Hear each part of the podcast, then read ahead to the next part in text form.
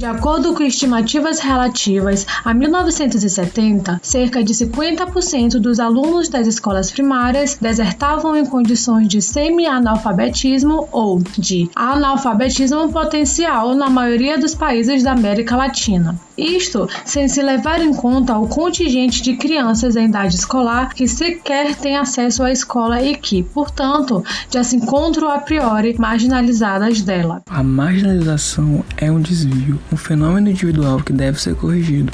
Portanto, a educação serve como instrumento de correção de desvios, tendo ao mesmo tempo uma margem de autonomia com relação à sociedade. É também o resultado dos processos sociais, políticos e econômicos que conduzem os indivíduos para condições de exclusão, ou seja, os impedem de fazer parte de determinados grupos e ter acesso a direitos básicos. Demerval Saviani, professor, filósofo e pedagogo brasileiro, divide as abordagens sobre a questão da marginalidade em duas, que são as teorias não críticas e as teorias críticas. Neste episódio, falaremos das teorias não críticas, classificadas como a pedagogia tradicional, a pedagogia nova e a pedagogia tecnicista. Este grupo entende que a educação é capaz de erradicar a marginalidade da nossa sociedade, sendo esta última considerada aqui como harmoniosa. Mas como interpretar esses dados e como explicá-los? Como as teorias da educação se posicionam diante dessa situação?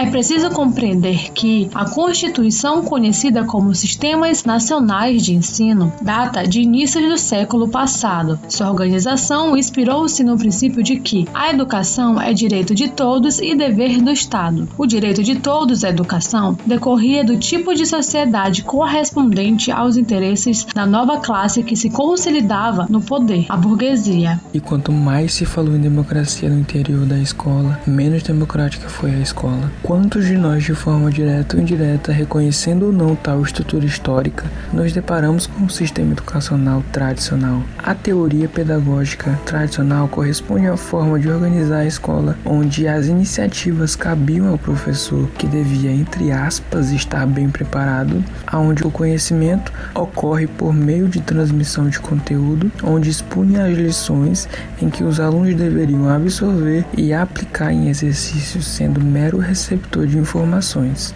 Pensando assim, é necessário observar que o ensino tradicional é caracterizado por se preocupar mais com a variedade e quantidade de noções, conceitos e informações que com a formação do pensamento reflexivo. Ao preocupar-se com a correção, com a beleza e o formalismo, acaba desmerecendo os pensamentos sensíveis e intuitivos, o que pode ter como consequência a redução do ensino a um processo de impressão, a uma pura receptividade. Logo, quando pensamos na abordagem pedagógica tradicional, ela compreende a causa da marginalidade como sendo a ignorância, ou seja, a falta de conhecimento e a falta de interesse em ter conhecimento. E acaba culpabilizando o marginal, que é aquele que está fora da sociedade e fora do aparato educacional, por não ter interesse em aprender o que é ensinado pelo professor. Entretanto, sabemos que o ensino tradicional em nada estimula o aluno a ser um estudante ativo, pois dentro dessa abordagem ele é somente uma caixa onde o professor deposita conhecimento.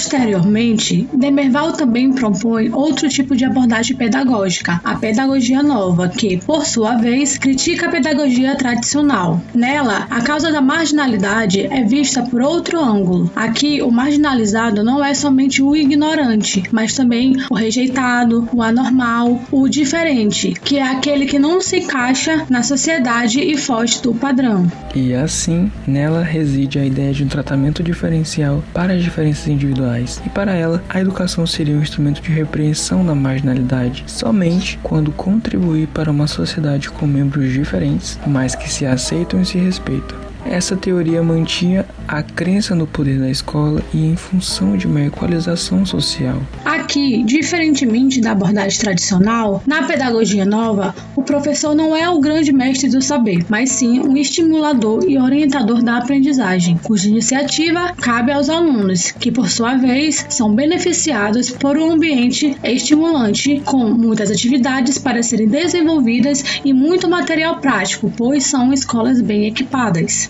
Agora talvez pensemos que o problema da marginalidade foi resolvido, porque em tese o ideal da pedagogia nova é um projeto lindo, porém somente no papel, pois na prática ela não é acessível a todos e a qualidade do ensino fica restrita apenas a um grupo específico que é privilegiado e elitizado. Até porque, para conceber uma escola que siga essa pedagogia, tem que haver uma estrutura que garanta o subsídio para tal abordagem. E o sistema brasileiro, infelizmente, ainda é majoritariamente tradicional. Então, a esta abordagem pedagógica acaba sendo não acessível. Observamos, pois, que a grande contradição, em lugar de resolver o problema da marginalidade, a escola nova agrava com consequência, ao enfatizar a qualidade do ensino, ela deslocou o eixo de preocupação do âmbito político, relativo à sociedade em seu conjunto, para um âmbito técnico-pedagógico, relativo ao interior da escola, cumprindo ao mesmo tempo uma dupla função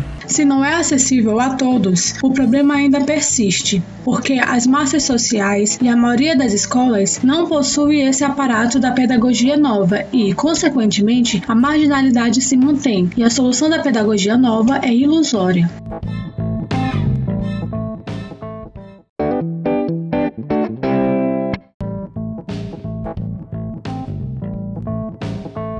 Com os acontecimentos, o escola novismo apresentou sinais de exaustão. As reformas propostas estavam repetidamente falhando, trazendo sentimentos como a frustração e a desilusão para os meios educacionais. Assim, a pedagogia nova, ao mesmo tempo que se tornava dominante enquanto concepção teórica, a tal ponto que se tornou senso comum, ao passo que a pedagogia tradicional, teoricamente, é a portadora de todos os vícios e de nenhuma virtude, revelou-se ineficaz em face da questão da marginalidade. Logo surgiu, a partir do pressuposto da neutralidade científica e inspirada nos princípios da racionalidade, eficiência e produtividade, a pedagogia tecnicista, que representa a reordenação do processo educativo de forma objetiva e operacional. Pensando assim, planejar a educação de modo a dotá-lo de uma organização racional capaz de minimizar as interferências subjetivas que pudessem pôr em risco a eficiência educacional. É possível pensar a educação sem individualidade, pautada em modelos prontos, técnicos e não subjetivos? Na pedagogia tecnicista, o elemento principal passa a ser a organização racional dos meios, ocupando o professor e aluno posição secundária, exilados à condição de executadores de um processo cuja concepção, planejamento, coordenação e controle ficam a cargo de especialistas supostamente habilitados, neutros objetivos e imparciais. Suas propostas pedagógicas estavam centralizadas no enfoque sistêmico, o microensino, o teleensino, a instrução programada e as máquinas de ensinar a mecanização do processo educativo, a padronização do sistema de ensino, planejamentos previamente elaborados, sem adaptação e pensamento individualizado com o meio. Assim, podemos compreender então que para a pedagogia tecnicista, a marginalidade não será identificada como ignorância, nem será detectada a partir do sentimento de rejeição. Dessa forma, o marginalizado será o incompetente, no sentido técnico da palavra, não literal, isto é, o ineficiente e improdutivo. A educação estará contribuindo para superar o problema da marginalidade, pensando que forma indivíduos eficientes capazes de darem sua parcela de contribuição para o aumento da produtividade da sociedade. Assim, estará ela cumprindo sua função de equalização social.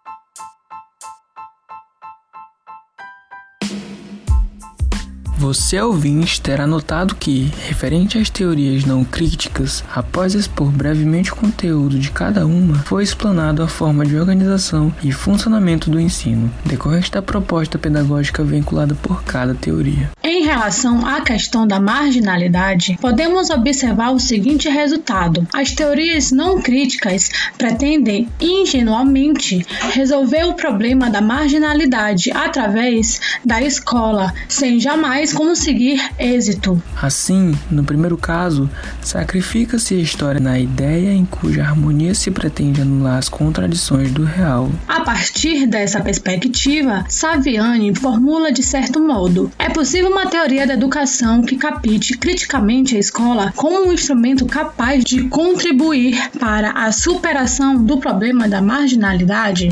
Uma teoria que impõe a tarefa de superar tanto poder ilusório que caracteriza as teorias não críticas como a impotência decorrente das teorias crítico-reprodutivas, colocando nas mãos dos educadores iniciativa de luta capaz de permitir-lhes o exercício de um poder real, ainda que limitado.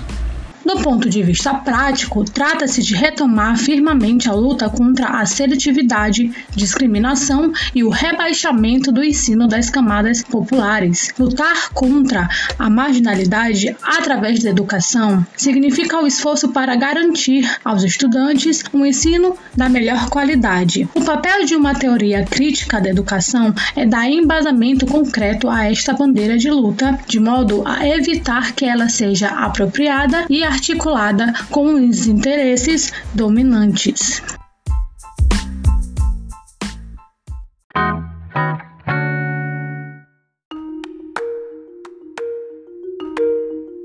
Este foi um podcast produzido pelo Grupo 1 da cadeira de Didática Artes Visuais, composto por Brenda Tavares, Bruna Silva e Gabriel Costa. Até mais!